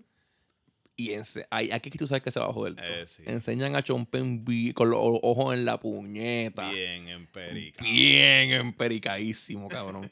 y viene a hablarle a Carlito y a meterle cizañas de que, de que el tipo está toqueteando a Gail. Mira cómo le cobra las nalgas. Y dice, no, está tocando las nalgas. ¿De cuándo acá? Esos son, yo veo la- que está tocando las, cin- Está las hips. bailando, cabrón. Ajá, cabrón. Eso, así, el, así es el baile, sensual, qué sé yo. El tipo está sobándola mucho. Sí, sí, sí. sí. yo, yo estoy con David, cabrón. Sí, sí, yo estoy un poquito con David. Este, luego él le sigue dando un speech de cómo lo encojonan los wise guys. Y Kaito se da cuenta que es que le tiene como que una rabia y le dice, sácate eso del pecho, A cabrón. los saca". italianos, cabrón. Ajá, estos, estos cabrones llegan a la oficina de uno y se creen que mandan. Y le dije, sácate, yo sé que tienes algo ahí, sácatelo del pecho. Y él, bueno, sí, lo voy a hacer. ¡Era! ¡Era! También eso tiene que ver mucho con que él es judío, cabrón. Y Ajá. tú sabes los judíos y los italianos. Sí, cabrón. Le dice, Spaghetti Dick. y se levanta el corillo italiano. Cuando se va a formar la pendeja, como que los calman, se sientan en la mesa y aquí se pone la cosa como que... Aquí, de, esta- de aquí para adelante tú tienes ansiedad en la película. Sí. Porque aquí Chompen en su arrebato, en su empericaeria, en su borrachera, empieza a decir en la misma mesa y al frente de Gail lo del bote. Y le dice como que tú tienes sisic. Y, él le dice como que, diablo, cabrón, Empieza no empieces de, con de- de eso. chota cómico, cabrón. y él le dice, ah, que sí, el boat trip. Y ella como que, ¿qué boat? ¿Qué bote? Y él como que, no, no lo hagas, la- cabrón. La choteadera cómica como siempre. Ya, ya ahí en ese momento tú sabes que él es una bomba que está haciendo tic, tic, Acuérdate tic, que tic. Carlito enamoró a Gail ahora y se la está tirando porque le dijo que ya se salió de eso, que está quitado. Pero ya la tiene ya. En chula, ready ya- para irse con ya él. La tienes ready para irse y este cabrón empieza a joder todo. Empieza a joder. Y Esta es la primera vez que él como que pensó romper la amistad. Como que, cabrón, no, cuando se van, cuando ella se va a encojonar, él se le pega y le dice, tú vuelves a mencionar ese tema frente a ella y te voy a matar. O sea, él le Y dice, se le va el "Cabrón, empericamiento. Tú eres, tú mi hermano y todo cabrón, pero tú sabes. Te voy a dar para abajo. Y Y él se queda como que pensando, diablo, puñeta, ¿qué es esto?". ella, ella se va y encojona como todas las mujeres, le va a hacer una, le hace una pelea cabrón en la casa porque le está mintiendo. Y él le dice, no es eso, y le explica lo que tú explicaste ahorita, que es la lealtad, cabrón. Mm. A mí, yo soy de la calle, yo aprendí a que si me bregaron mío, yo tengo que bregar bien para atrás. Y yo a él le debo. Ah, tú no le debes un carajo. Y él, yo le debo. Yo estuviese todavía en la Y cárcel, cabrón. debe, cabrón. A lo mejor ahora mismo me estoy enclavando. Yo estoy ahora mismo aquí contigo, cabrón. Le debo. Me adelantó 25 años. Cabrón. y no tengo una cana. Yo iba a salir de allí calvo. Entonces, él trata de explicar, pero ya no se calla. Mm. Eso, eso fue súper normal. Por eso la nominaron para el Golden Globe, por ser tan natural. Un Oscar. Se meten al baño, ella sigue hablando. Y como no lo deja hablar, no lo deja explicarle en su tranquila y pacífica voz, ¿verdad? Él Estaba como que tranquilo. eh, y ella no lo deja. Le da un puño al, al espejo de- del botiquín del lavamano. Se jode la mano y ella va como que asustada y lo, lo cura. Y, Y eso es lo que le gusta de él. eso- Sí, ay, cabrón, eso es lo y a él le gusta eso de ella. Un macho completo, un, un macho de pelo lacio y barba, cabrón. Y ella le dice, y ella le dice, ah, como que, por favor, no lo hagas. Si te vas de aquí, no vuelvas. Y él se va. Entonces se va con, con David, con David, y pues se montan en el bote. Y allí, este, con, el, con Frankie, con el hijo de, de Tony T, Ajá. este, le dicen que cuando él va guiando, este, David, John Penn, y al frente están ellos dos, este, al- Carlito y Frankie, y Frankie le dice, ¿tú eres amigo de él? Él dijo, tú y ese es mi amigo. Dijo, son una, son una cucaracha. Cabrón. Haciendo referencia a que le robó el millón. Sí, sí. Y el Pachino como que, Pues. conmigo no lo Él sabe, él sabe que son gente peligrosa y él sabe que pues, no le va a llevar la contraria. y que ellos lo conocen también. ¿sabes? Quizás Este- no los jóvenes, ¿verdad? Pero los viejos saben quién es él. En el medio de la. Lo dejaron como por una boya, Tony T, y lo ven de lejos. Y Sean Penn acelera. Y se le, le pasa por el lado. Y todo el mundo como que, mira, frena, frena. No, Y el cabrón tratando de bruto al chamaquito. Ajá, bien Le cabrón. ¿Tú sabes para dónde está esa boya? Punta para allá. Para esa luz, tú ves esa luz, sigue para esa luz. Sigue para allá. Y entonces, ahí luego como que se paran para virar para atrás. Él deja a- al chamaco haciendo eso con la luz. Este, se van a rescatar a Tony T, eh, Frankie y. No está el Pachino. El Pachino lo rescata como con un. Eso es como una pata de cabra, ¿verdad? Sí, con un, con un anzuelo. Un anzuelo de esos de mano. Ajá. Como un alpón. Como un alpón, sí. Y este Chompen deja al, cha- al chamaco guiando y se va con, con Al Pacino. Y cuando ya el eh, Tony T está subiendo, Le decía, él le dice al Pacino, vete y, y guíame esto, qué sé yo, en lo, que, en lo que yo termino con este que ya está aquí. Y el Pacino se va. Y ahí mismo cuando se va, escucha, ¡Pla, pla! ¡Toma, cabrón! ¡Pla! Le entra cantazos por el melón y lo deja muerto en el Y agua. cuando Carlito ya está a punto de que, tú sabes, le está tirando el salvavidas para coger al tipo, que si esto, cuando lo tiene cerca, vete, vete para el timón para allá, que si esto. Y se lo dice. Se lo lambe. Ah, cabrón, ¿te acuerdas ahora, güey? lo, que, lo que diría cualquier hombre, cabrón. Ajá. ¿Te acuerdas ahora de tanta mierda? Y ahora, que hablaste, cabrón? Y ahora. ¿Por qué no me da ahora? Estás afuera con los mamabichos, cabrón. Le da para abajo y De una manera bien cruel, cabrón. Sí, le entra le- bien. Esa escena, esa escena, si no la hacía Sean Penn, la tenía que hacer por obligación Joe Pesci. Exacto. No puede hacerla más ninguna otra Obli- persona. Obligado, obligado. Entonces el Pachino viene con el que ¿qué? Y ahora voy a matar al hijo. Ya, cabrón, pero que tú hiciste. ya, ya ahí Caguito sabe que se le jodió el futuro. Que se tiene que ir ya. Que se tiene que ir ese No, mismo día. No, no puede planificar más porque él sabe lo que hay. Sí, el- los italianos van a investigar eso, los van a buscar y los van a matar. No, y es como él decía, hasta ahora nadie sabe que yo estaba en ese bote. Ellos no lo saben. Ajá. Ellos pueden imaginárselo. Pero cabrón, ya tú sabes cómo corren las cosas en la calle y cómo corre la voz en la calle es rápido.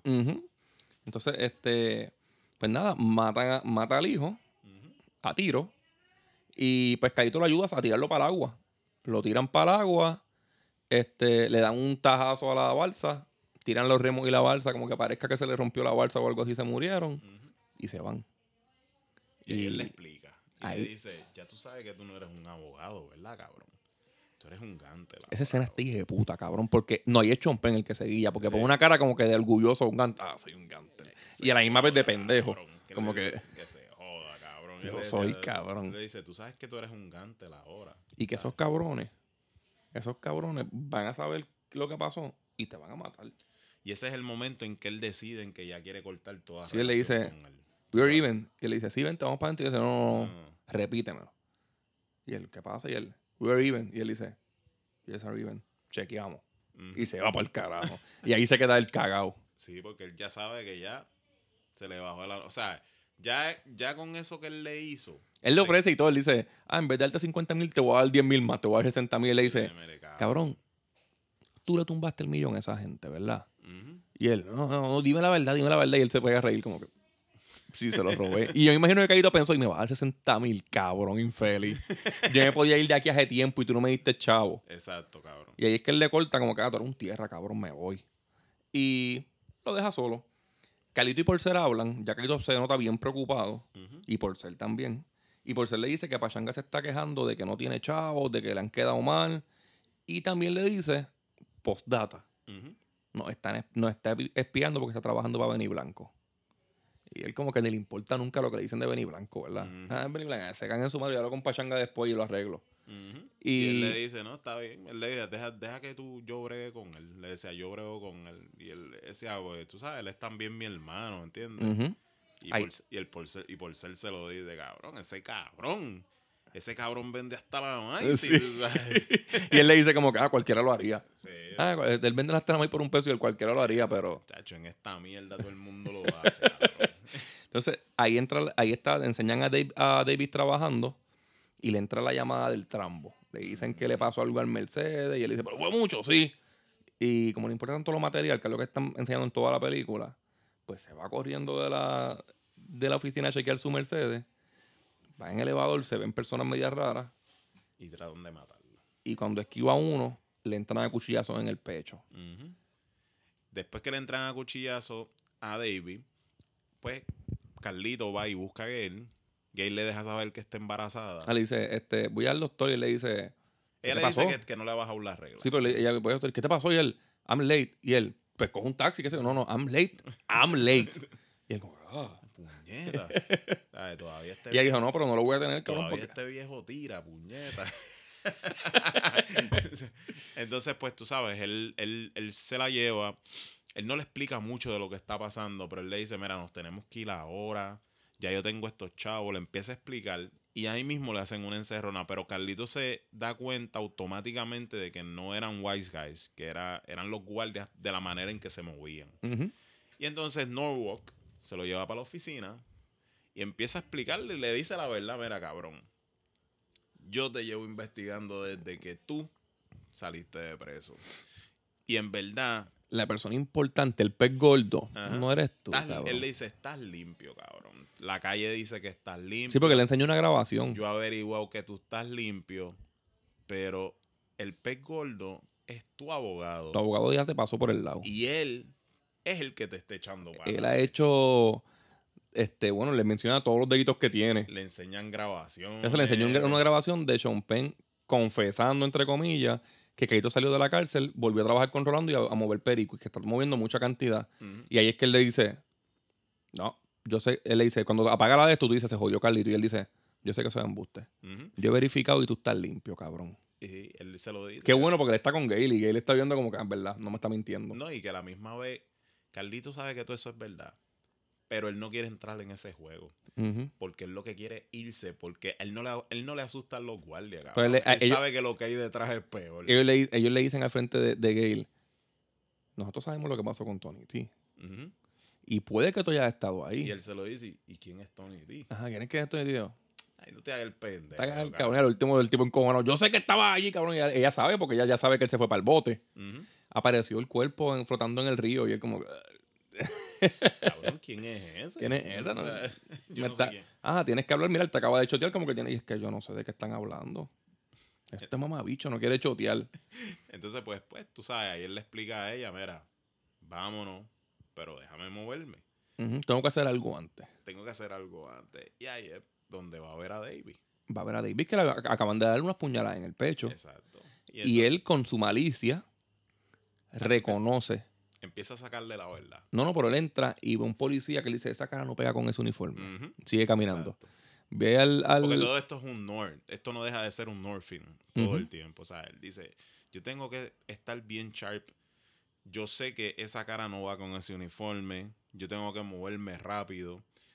Porque esto todo va a el, explotar ya mismo. todo el mundo, ¿verdad? Pues eso es lo que siempre mata al hombre. Que él antes de irse busca vengarse. Ya él sabe que lo iban a matar. Le pasó a Neil en Hit. Ajá, ajá. Le pasó lo mismo a Carlito. Sí. Tú sabes, y entonces ahí cuando él se le mete en el cuarto, empieza a hablar con él. El tipo sabes. va a sacar la pistola bajo la almohada y, le- y se tarda un montón y le duele y todo el "Ah, pecho. Tú, cabrón, que si esto, que si lo otro. ¿Cómo te dejaron entrar? Él dijo, los guardias no te van a proteger, cabrón. Le dice que nadie te puede proteger. Nadie. cabrón. Pues le, le quita la pistola, ¿qué es esto, cabrón? Y se pega a jugar con la pistola y le- en una como que la apunta y todo.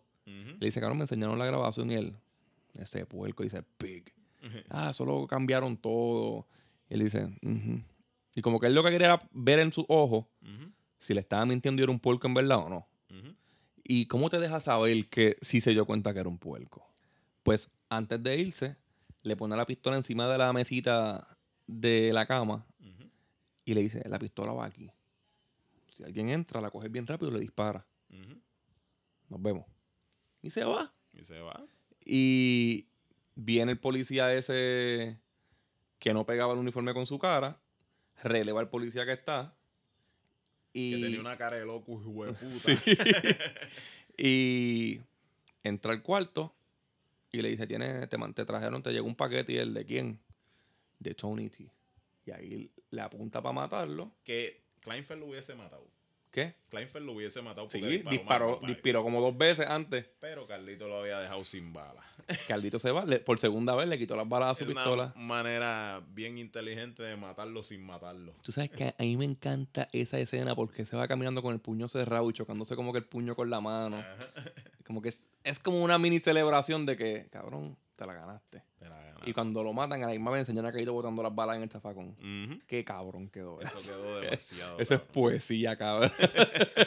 que, que, que conste, la película se podía acabar ahí, estaba hija puta. que conste, en, en el libro original Kleinfeld no muere. Ujú.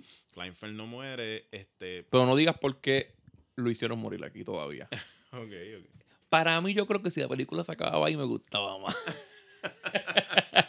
Pues nada, aquí viene la jore de que tienen que ir. No, no, no, esa escena que viene ahora no la, no la pueden quitar de la película.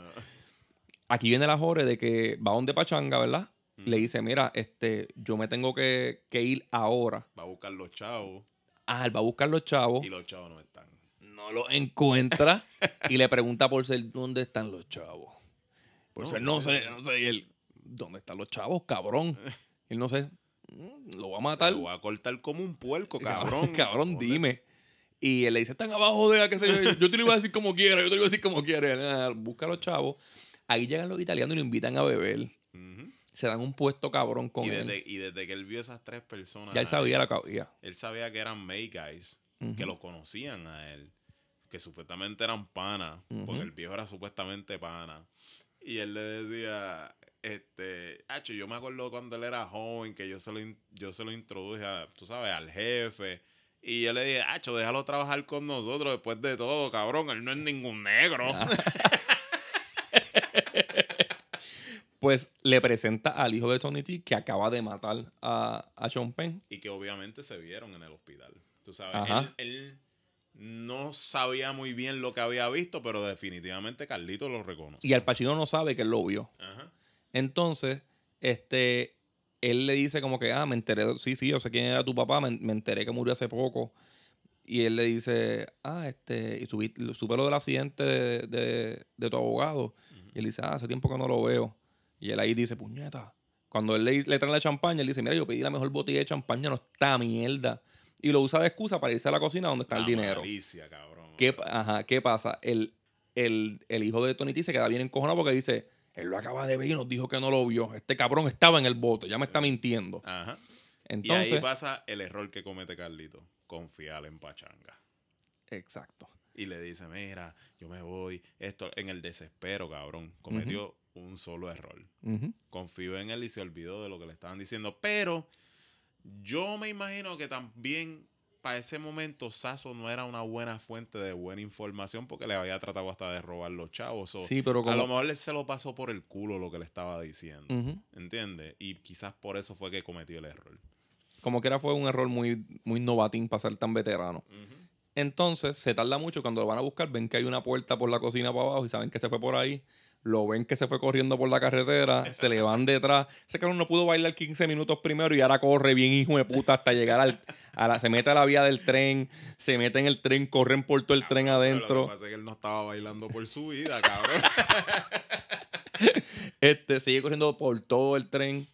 Paran, se logra salir del tren. Eso, esa escena está súper cabrona. Sí, cabrón, eso es Llegan como, a Grand Central, New York. Es como una escena bien similar a como Brian De Palma hizo la escena final de- del Stairway Scene de Los Don, Intocables. Don Touchable. De hecho, esta escena es en, en el World Trade Center. La querían hacer en, en el Grand Central, pero ahí fue la de Don Touchable, si no querían que fuera Sí, igual. va a ver similar. Iba a verse idéntica, cabrón. Quizás no mejor. Está difícil porque Este- para, para mí la escena de Los Intocables Son y, las tomas, están muy y la cabronas. escena de Hit, del tiroteo de Hit. Del tiroteo que dura como- Son las dos mejores escenas de acción que yo he visto Pero- en mi vida. Pero aquí, él estoy yendo de ellos. Todo tú ves esto de que están buscando y escondiéndose. Ujú, Sí, porque es un juego del gato y el ratón. Ajá.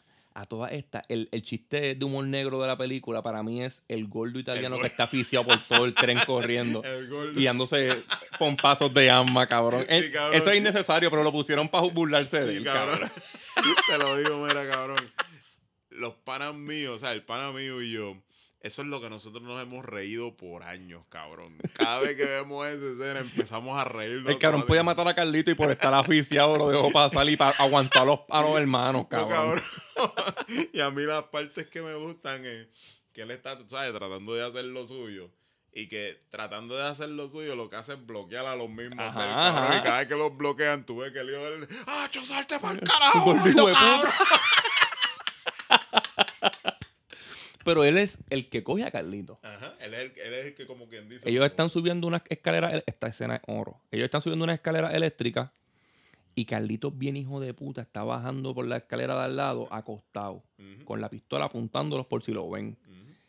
Y el gordo, como no ha llegado ni a la escalera, pasa por arriba por los cristales y lo ve. Respira cinco veces, saca la pistola, tira un tiro para romper el cristal, ¡Ay! le dispara, Carlitos mata al gordo y poco a poco mata a todos los demás, cabrón. Cabrón, y, y- y- es, es cierto lo que dice. Es una escena que se siente media cómica. Sí. Porque si tú te fijas, hasta cuando él le mete los tiros al gordo se oye diferente. cabrón, es como si estuviera matando el osito Pilbery, cabrón. ¿Tú crees que va a salir guata? Pues mata a los otros, bien hijo de puta, mano. Tú le das un papel bien fuerte al hijo este que, que mató a Sean Penn y te lo mató en nada, cabrón. Es el primero que mata después del gordo, ¿verdad? Eso es así. Ajá. Y, man, los mata a todos. Hay uno que lo mata bien cabrón porque se asoma por la escalera y lo coge a quemar Porque- ropa. Sí, porque él lo deja que se vacíe completo. Que tire ahí, pla, pla, pla, pla. Y cuando se pega, ahí nada más lo que le mete son dos, pla, pla. y para el carajo. Pues, literalmente, En ese punto yo decía, se va, puñeta, se va. se va. se escapó. Cabrón, yo me había hasta olvidado de Benny Blanco, cabrón. Pero me di cuenta en el momento en que está corriendo y veo a este tipo al frente. Yo digo como que... mm, Pero, pero a todas estas. Oye, algo que yo vi esta vez y yo creo que yo no había visto antes, se me olvidó. Es que cuando él está persiguiendo a Gail, voy un poquito para atrás aquí, que ella le va a decir que está este, atrasada, hay un tipo persiguiéndolos. Sí. Y cada vez que él se para a discutir con ella, él se para a mirar para el carajo y la sigue persiguiendo. Nada, seguimos aquí. Literalmente, Carlito los mató acostado, cabrón. sí. Esto es Acostado. veteran, veteran, cabrón. Se escapa, va corriendo, se va, bendito, ve a Pachanga con, con Gail y va bien feliz, va, va sonriéndose. Y llega donde ella, qué sé yo, la besa, ella se pone feliz porque el puñeta lo logramos. Ujú. Este, él le da el paquete a los chavos, ¿verdad? Este, Pachanga. Sí, sí, ya lo tiene ahí, ya. O sea, ella ya está a punto de montarse en el tren. Ellos Está- se ven de él frente. está, como quien dice, en Mario 1, brincando de la escalera para, para, para banderita. Ajá. Y se nota que se para este tipo con un traje gris al lado. Y cuando se vira, Y le dice, hey, antes de montarse al tren, le dice, hey, Carlito, You remember me? I'm Benny Branco from the Bronx. ¡Pah! Lo da los dos tiros y lo mata, cabrón. Ahí mismo. Cuando lo, lo le dispara y lo jode. Y ahí mismo Carlito se desploma. Y ya tú sabes por qué estaba desplomado al principio de la película. En el principio de la película, que voy a contar, mira, la película empieza contando el final y yo voy a terminar contando el principio. Ok. Este, el principio de la película es Carlito en una camilla, herido, va pasando y su mente es la esperanza de no morir. Eso es así. Pero, tú sabes, Aquí al final es, te, da- te- te va dejando el suspenso de si murió o no murió. aquí el final es, me voy a morir, Quiero, que, me, quiero que me velen en tal sitio. dejé a mi mujer con chavo, como que lo, lo llegué a hacer bien al final, que se joda. Salió medio bien.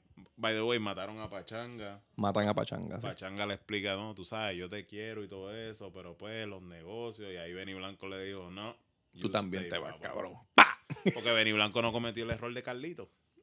Cabrón, O sea, o sea, si tú tienes una persona, hay una parte de Immortals que a mí me gusta de Mickey Rourke, que el tipo quería traicionar a su propio pueblo. Y él le dice, pero ¿cómo yo sé que lo que tú me estás diciendo es verdad? Esa es tu gente. ¿Sabes? Y él le decía, no, porque es que lo que pasa es que ellos son débiles. Y él le dice, pero es que una persona que habla de su gente es un traicionero por definición. Sí. Y eso en Carlito Way, pues realmente Benny Blanco fue el único que no cometió el error porque según él, él traicionó a su pana de años. Cabrón, ¿qué no te hace pensar no puedes- a ti que no lo tú no me vas a hacer fiel a mí. cabrón, jamás No me lo va a hacer. a hacer. Tú sabes que a mí me gusta mucho de esa escena de. que te dije puta, de, de John Leguizamo. Que esta escena es como. Que esta otra película que debemos reseñar. Ajá. En Once Upon a Time in Hollywood, de Ah, Tarantino, muchacho. Brad Pitt está toda la película. las escenas de Brad Pitt son pintándote el Brad Pitt de la última escena. Exacto. Ah, que si le di una pela a Bruce Lee, eso está de más. Aguanta. Te estamos, dando, estamos dándole color al personaje. Al final él va a formar un crical y si esto no está aquí, tú no le vas a creer que él pueda hacer eso. Él está, o sea, es- está certificándote de un personaje lo que él puede hacer. Cuando llega al final y pasa lo que pasa, tú dices, cabrón, pero si se ganó a Bruce Lee, Exacto. Imagínate que puede hacer acabando de fumarse un, un fili con ácido. pe- peleando con unos y pendejos. con un pitbull al lado. unos pendejos que no tienen fuerza en las coyunturas, cabrón. De hecho, los va a matar a todos, cabrón. exacto. Hay mucha gente que le encojonaron esas cosas y. Para no. Lo mejor de la película fue Brad Pitt. Exacto. Esa es la verdad. Pues, para mí, Benny Blanco no tiene tantas escenas importantes porque siempre lo que están es desprestigiándolo Ajá. hasta que logra coger su prestigio al No, final. y que es el personaje que todo el mundo le cogió odio, pero que realmente ese era Carlito cuando era joven. El, el- el era mafioso él. en crecimiento. Eso es así. Y nunca le hizo ninguna puerca a Carlito hasta que lo tuvo que matar. Y probablemente, y, y Carlito sí le hizo a él. Le faltó el respeto desde el principio. Faltándole respeto, cabrón. Él no se puede quedar dado siempre, cabrón. Eso es así. Probablemente a Benny Blanco le va a pasar lo mismo que le pasó Se debió tirar a Gale. Yo estoy seguro que después se tiró a Gale. Cabrón, yo, yo, yo creo que se fue porque la escena final, pues, después de los créditos, te la ponen a ella bailando. Sí. Este, como en el Caribe con un nene chiquito. Un bebé. No lo abortó porque dijo que lo iba a abortar. Significa, pues, que pues tú sabes. Cogió los chavos y hizo lo que dice un bebé Carlito. Y se fue. Le, Carlitos dejó, le salvó la vida, como quien dice. Y entonces, pues, cuando tú ves ese final, pues ahí es donde tú sabes que la precuela no pega para nada. Aparte de por lo que ya dijimos que Luis Guzmán eh, En lado. hace de otro papel. No, eso no lo dijimos, solo hablamos yo creo que antes del episodio. Ok. Cabrón. Way 2 no la vamos a reseñar jamás en la vida, Ajá. porque los dos la odiamos. Sale Puff Daddy. Y quizás Puff Daddy no es ni lo único, ni lo más malo de la película. A Edwin Torres le gustó la película porque dice que se está muy fiel al libro. Sí, pero tú, tú, ok, la historia está bien, pero que tú uses un personaje tan importante como es Pachanga y ya no es Pachanga. Ah, Es otra persona- persona. Es otro personaje y que después de Eso te ese- sabe a mierda, tío, ¿verdad? No, un y- puertorriqueño por lo menos no sabe a mierda. Cabrón, ¿y cómo tú vas de Al Pacino a Jay Hernández, cabrón? Diablo, cabrón. No la haga. cabrón, cabrón. No la O sea, haga. O sea, Hazle me- muñequitos mejor. tú miras a Jay Hernández y tú dices, este tipo nunca se va a tirar a tiro con italianos, cabrón. Este cabrón va a matar gente tren". acostada en una escalera. Me, ma- me, me mame el bicho ese pendejo a mí. ¿Cuánto tú le das a esta película? Cabrón, estas películas que reseñamos aquí no tienen que darle rating. Esto es un 20 de 10. Esta película es una de las mejores películas de Brian Esto De no es una recomendación, esto es una obligación si no la has visto. Es una de las mejores películas de los 90. De la historia. Esto es eh, Al Pacino en su segundo pick en su carrera. Este, ¿Es el segundo pick el segundo o el pick. tercero? Yo te diría que el segundo. Porque Calito, eh, o sea, Scarface no fue un segundo pick. No, ese. El, el- recuerda que Al Pacino se retiró a finales de los 70. Vuelve con, Sky, con Scarface y como que hace un boom, pero hizo Revolution en el 85 y como que cayó. Ujú. Eso vale película que, que como, ¿cómo era que se llamaba? Slither. Ajá. Que es buena, Ajá. pero no es un super... Ok, pues, Peliculón. cuando vuelve en el 89 con Sea of Love y Sea of Sea of Love. Love, eh, Sea of Love. Sea of Love, sí. Sí eh, fue un palo. Sí fue un palo. A mí me gusta esa película. Sí fue un palo de crítica y de todo. Ok. ¿Qué pasa? Que en Carlito Way es en el 93. Pero ya en ese momento él venía de hacer, como dijimos, Sea of Love, hizo de Godfather 3 en el 90, después de Godfather 3 hizo Frankie and Johnny, después de, ah, en el 90 también hizo Dick Tracy. Este, después de Frankie and Johnny hizo Glenn Gary y Glenn Ross, que eso es una película que todo el mundo debería ver adquiriendo múltiples nominaciones. En, en Scent of a Woman se gana por fin el Oscar. El único Oscar. El único Oscar que es, una, es un bochorno, el único Oscar Sí, que tiene. Al Pacino. Este, y entonces hace pero Carlito. bien merecido. Hace Carlito. So, esto es como quien dice, Al Pacino en su pick. En su pick de los 90. Ujú. es, como digo yo, imposible que alguien que vio The Irishman o ha visto las últimas películas de Al Pacino no ve esta película. Ajá, mano. O sea, esto... Vean al verdadero Al Pacino. Este es el verdadero este es el Al Pacino. verdadero Al Pacino. Este es el Hit, ¿verdad? Hit, por supuesto, Hit. El padrino, cabrón, que de verdad. Ay, cabrón, yo no voy a hablar ni del padrino. No, aquí, de no, no hables del puedo, Padrino. No puedo, cabrón, porque me van a dar las 2 de la mañana. Ya tú hiciste un episodio de eso. Sí. no, yo hice un episodio de Godfather 3. De la 3. Ajá. Pero no de la 1 y No. de la 2. Eso está en Q. Eso, eso, eso va a ser un encinta bien largo. O quizás dos partes. Quizás dos partes. Dos partes de cada película. Ajá. Dos partes de cada película. Pero nada, esto es un 20 de 10. Esto es una de las mejores de Brian De Palma.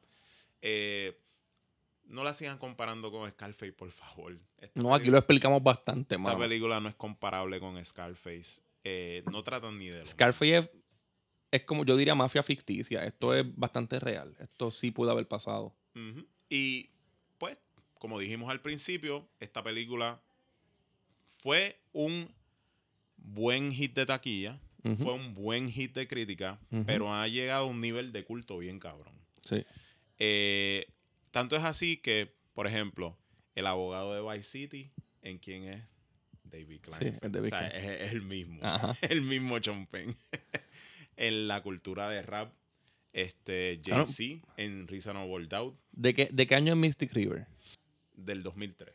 Pues 10 años después, Sean Penn sale en esta película que también se, que se gana el Oscar. Que se gana el Oscar, sí. Este, De Clint Eastwood. Ajá.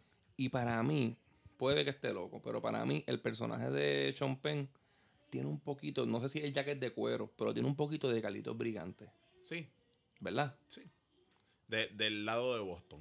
Ajá, ajá. Es- Esa película es otra película. Otro película. Mira, Que, es- quizás hay que hacer en el futuro también. Sí, pero no podemos seguir diciendo.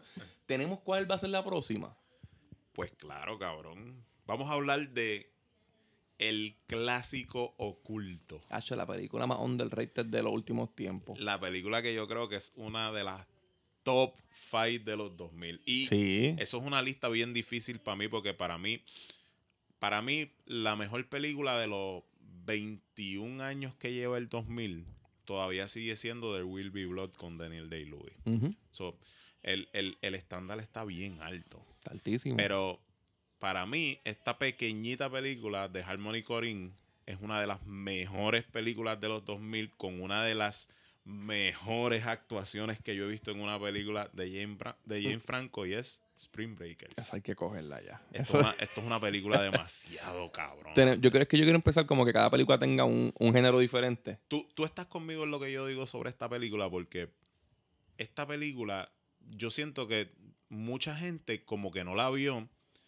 Muchos expertos de cine se la perdieron por el estilo bien loco de Harmony Corrin. Harmony Corrin escribió Kids. Ujú. Que Eh, es la hostia. sí, Kids está cabrona, pero es una película bien fuerte de digerir. Sí. Eh, y que a la misma vez mucha gente no la vio porque odian a James Franco. No entiendo, cabrón. Pero tú crees que, como yo digo, es una de las mejores cinco películas que han salido en los 2000 y como que la gente no la vio. En, los en los En 2000. En los 2000. En los 2000 está Inglourious Bastards. Sí, sí, sí, pero de las 5, de los top 5 que salieron, Yo lo pongo como top 10. como top 10. Sí. Yo la veo como top 5. Pero todo eso lo Sí, vamos a explicar. Sí, en el episodio. Ya nos podemos ir yendo porque tenemos que grabar otro episodio. ¿Y cómo te leen a ti? LG Roen en Twitter.